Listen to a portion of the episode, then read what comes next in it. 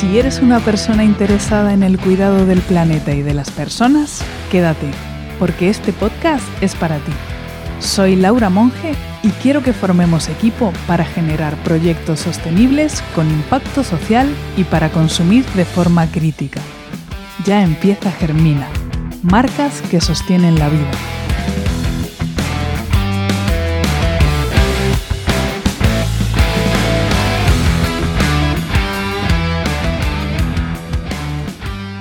Buenos días, tardes, noches, desde el lugar del mundo donde estés escuchando este podcast. Hoy quiero hablarte de un concepto que para mí significó darle sentido tanto a la formación que elegí como a los problemas del mundo, así de grande. Desde pequeña siempre he sido muy consciente de la desigualdad, tanto social como económica. Yo sabía que había personas que tenían menos que yo y también que había personas que tenían mucho más que yo. También sabía que yo no podía hacer mucho, que era cosa de los adultos y de los políticos. Cuando pasaron los años tomé la decisión de estudiar economía. También me gustaban política, sociología, historia, pero economía unaba todo y también incluía a las empresas. Además mi objetivo era saber cómo manejar el dinero para hacer un reparto más justo en la sociedad. La carrera no me enseñó nada de eso. A medida que iba pasando de curso estaba más cabreada con el sistema. Así que empecé a investigar por mi cuenta y pronto di con el concepto de economía social y solidaria. Y ahí fue donde se me abrió un universo de posibilidades, donde me sentí satisfecha y unida a otras personas que pensaban como yo, que piensan que las cosas pueden hacerse diferentes y más equitativas para todo el conjunto de la ciudadanía global. Y este es el tema del que te quiero hablar hoy. ¿Qué es la economía social y solidaria? Para empezar, decirte que existen varias formas de llamar a esta economía alternativa y que tienen sutiles diferencias pero el mismo corazón. Unas versiones son más europeas y otras más latinoamericanas. En Europa se le dice economía social y solidaria. Y en América Latina, según el país, economía social, economía solidaria, economía popular, economía comunitaria, economía del buen vivir. En RIPES, que es la Red Intercontinental para la Promoción de la Economía Solidaria, se le dice Economía Social Solidaria. Para mí, más allá de la nomenclatura, está el propósito, y eso es lo que os quiero contar hoy. ¿Qué es y para qué sirve la economía social y solidaria que tiene las siglas ESS? Si os dais cuenta, mi marca Germina Emprendedores termina en ESS porque es para emprendimientos sociales y sostenibles, que va de la mano con este concepto que vamos a ver hoy. También a veces os digo amigues por esto mismo. Retomando, la economía social y solidaria lo que hace es dar respuesta a los graves problemas de desigualdad que el sistema genera, poniendo en el centro de la economía el bienestar de las personas, situando los recursos, la riqueza, la producción y el consumo como meros medios para alcanzar el fin del bienestar. En definitiva, es un modelo económico que tiene una visión global de transformación social que sirve para combatir la pobreza, la desigualdad y cuidar nuestro entorno. La economía social y solidaria integra diferentes corrientes, desde el desarrollo humano sostenible, la economía feminista, economía ecológica, la mirada indígena del buen vivir. En definitiva, lo que buscan es poner a las personas en el centro. Hay muchas formas en las que la economía social y solidaria se ha puesto en práctica y son formas ya conocidas, no es nada nuevo.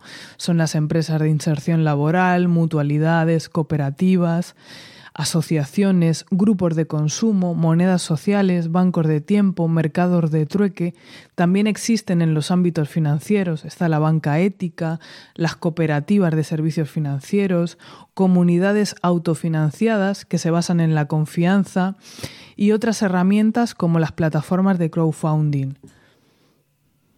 Te quiero contar una anécdota de cuando estudié el taller de cooperativismo, asociativismo y economía solidaria en Uruguay.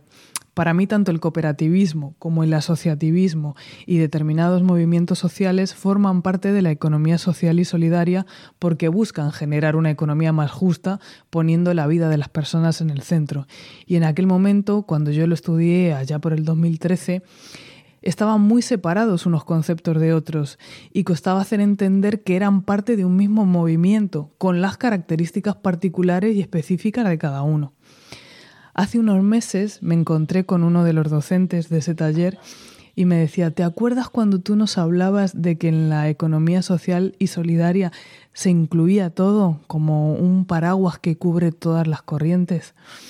Y bueno, la anécdota quedó para ilustrar las diferentes formas en las que se puede abordar la economía social y solidaria. Bueno, volviendo al tema que nos atañe, voy a contaros los principios y valores sobre los que se asienta la economía social y solidaria para entender bien sus bases. Primero, desde REAS, que es la red de redes de economía alternativa y solidaria de España, que es con la que yo empecé a formarme, y después desde RIPES, de la Red Intercontinental para la Economía Social Solidaria. La primera carta de principios que se redactó fue en 1995, pero se han ido actualizando con la coyuntura y los retos sociales actuales. Primero cito los principios y luego los voy a resumir porque os voy a dejar un enlace a la carta para que podáis descargarlo. Los principios son seis. Equidad, trabajo digno, cooperación, sostenibilidad ecológica, reparto justo de la riqueza y compromiso con el entorno.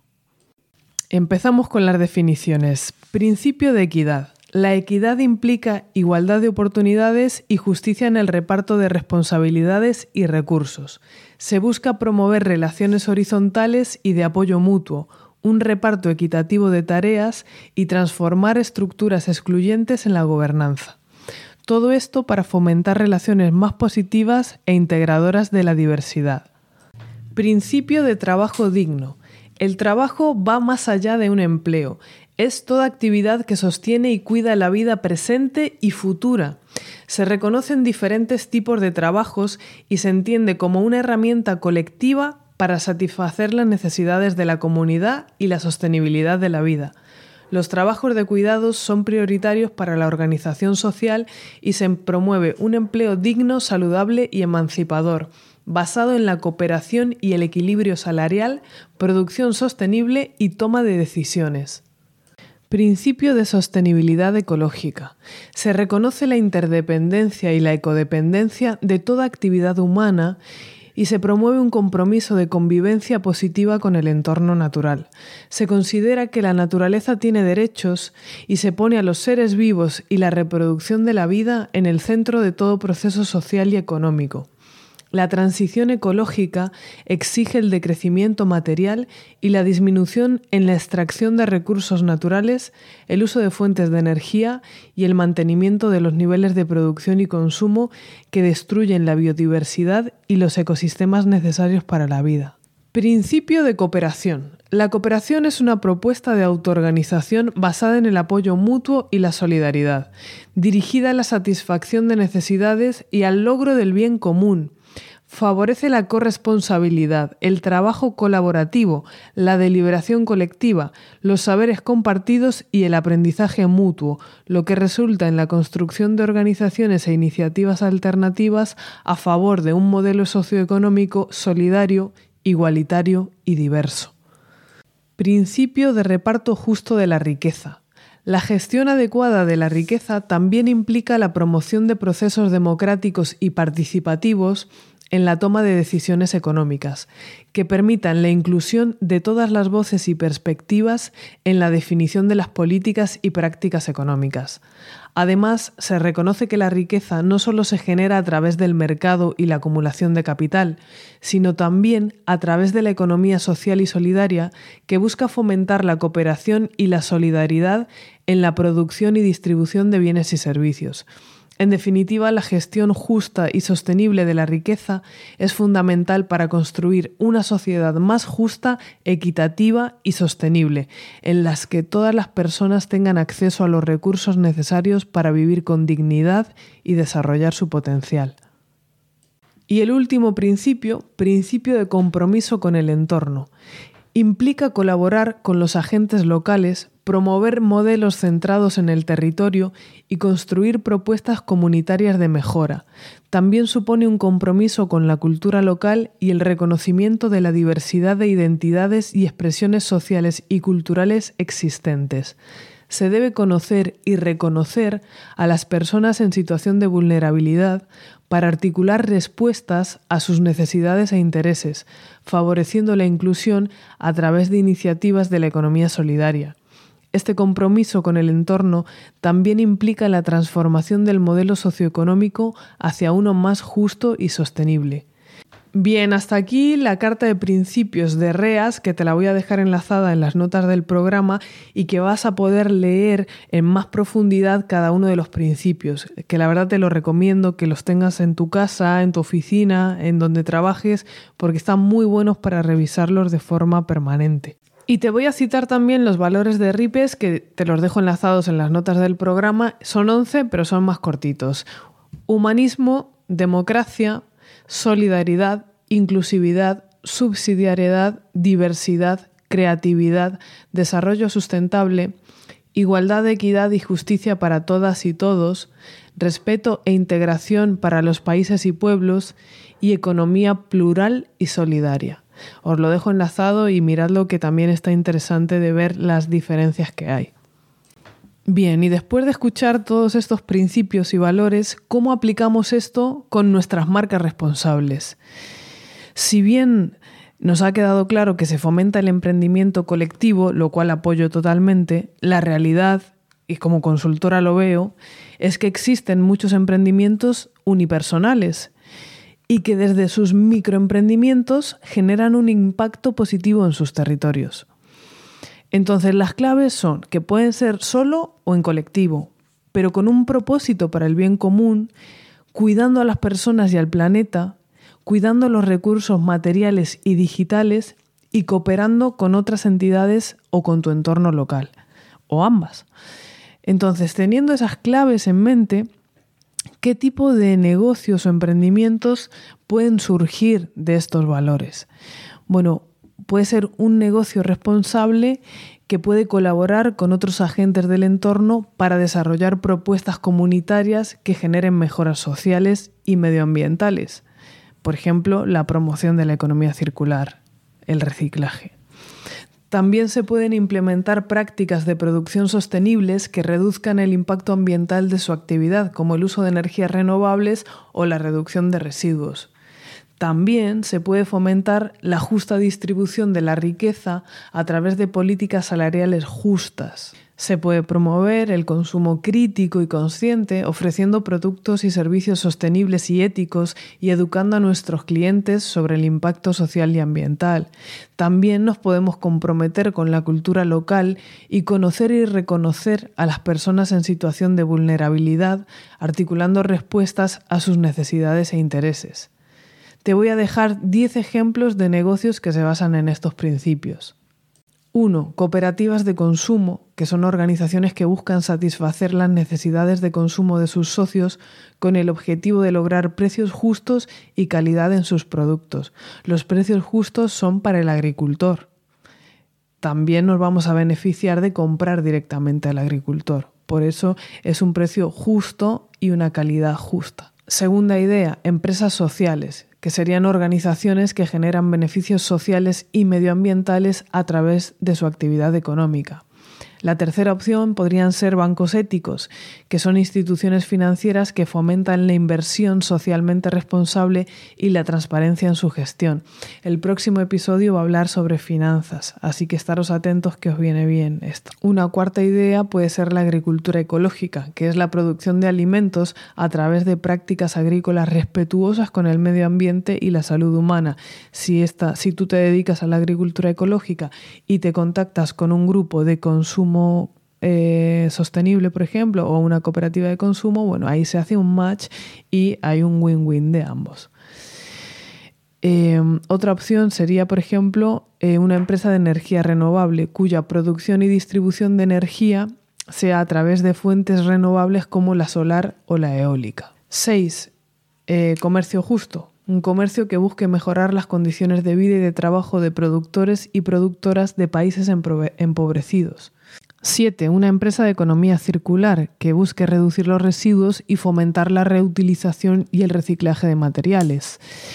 8. Empresas que buscan generar impacto positivo en la sociedad y en el medio ambiente y no solo maximizar sus beneficios. 9. Centros de producción y distribución locales, Quiere decir que promueven la producción y el consumo de productos y servicios a nivel local, reduciendo la huella ecológica y fortaleciendo las economías locales. Y 10. Turismo sostenible, un turismo que respete el medio ambiente y la cultura local, y que busque generar beneficios para las comunidades que los acogen. Y para que todo esto quede más claro aún, con algo mucho más factible que podamos hacer cualquiera de nosotros, vamos a poner un ejemplo concreto de una peluquería, de cómo podría ser una peluquería basada en la economía social y solidaria. Entonces, podría ser una cooperativa de peluqueras en las que todas las integrantes participen en la toma de decisiones, compartan los beneficios y las pérdidas de forma equitativa. Eh, una peluquería eh, que utilice productos naturales y ecológicos, que ofrezca servicios a precios justos y que pueda ser accesible para diferentes sectores de la población. Em, que promueva la formación y el desarrollo de habilidades de las propias socias y que colabore en otras iniciativas del barrio. Por ejemplo, podría ofrecer servicios de corte de pelo, de peinados, de tintes eh, y tratamientos capilares con productos ecológicos y respetuosos con el medio ambiente, em, para diferentes tipos de cabello, según la genética de esa persona, peinados adecuados a las culturas de esas personas. También podrían ofrecer servicios de asesoramiento personalizado y educación en cuidado del cabello y los diferentes tipos de piel. Em, también podrían tener la opción de donar el cabello para la elaboración de pelucas en personas con tratamiento oncológico. La peluquería podría involucrarse en la comunidad local a través de actividades y eventos como charlas sobre cosmética natural y sostenible, taller de peinados para niñas y niños, eh, colaboraciones con organizaciones y colectivos locales que trabajen en temas de género, diversidad, empoderamiento. Eh, podría eh, hacer una colaboración con otra empresa, otra cooperativa o emprendimiento individual que les elaborara este tipo de cosmética. Eh, en fin, hay muchas posibilidades. Incluso em, en la forma estructural, en el local, podría contar con una rampa para acceso de personas en silla de ruedas, con dificultades motrices. Em, en fin, cuando ofrecen sus servicios de, té, por ejemplo, que, que, te dan algo calentito para mientras estás esperando, bueno, que también sea con una colaboración con alguna otra empresa social, en fin, todo ese tipo de cosas que quedan muy a la mano. Bueno, y ahí como el que no quiere la cosa os he dejado una idea de negocio, así que el que la quiere implementar, adelante. Eh, bueno, os voy a dejar toda la información que os he comentado en las notas del programa, vais a tener los enlaces.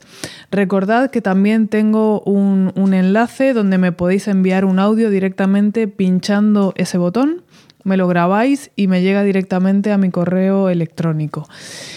Y no os perdáis el próximo episodio que voy a hablar de finanzas, ¿vale? son unas cosas muy importantes que os voy a comentar.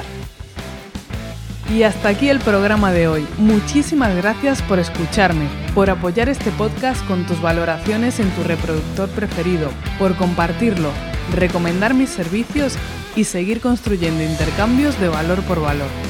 Recuerda, que tu marca impacte sin dejar huella. Pon la vida en el centro. Nos escuchamos en el próximo episodio. ¡Feliz semana!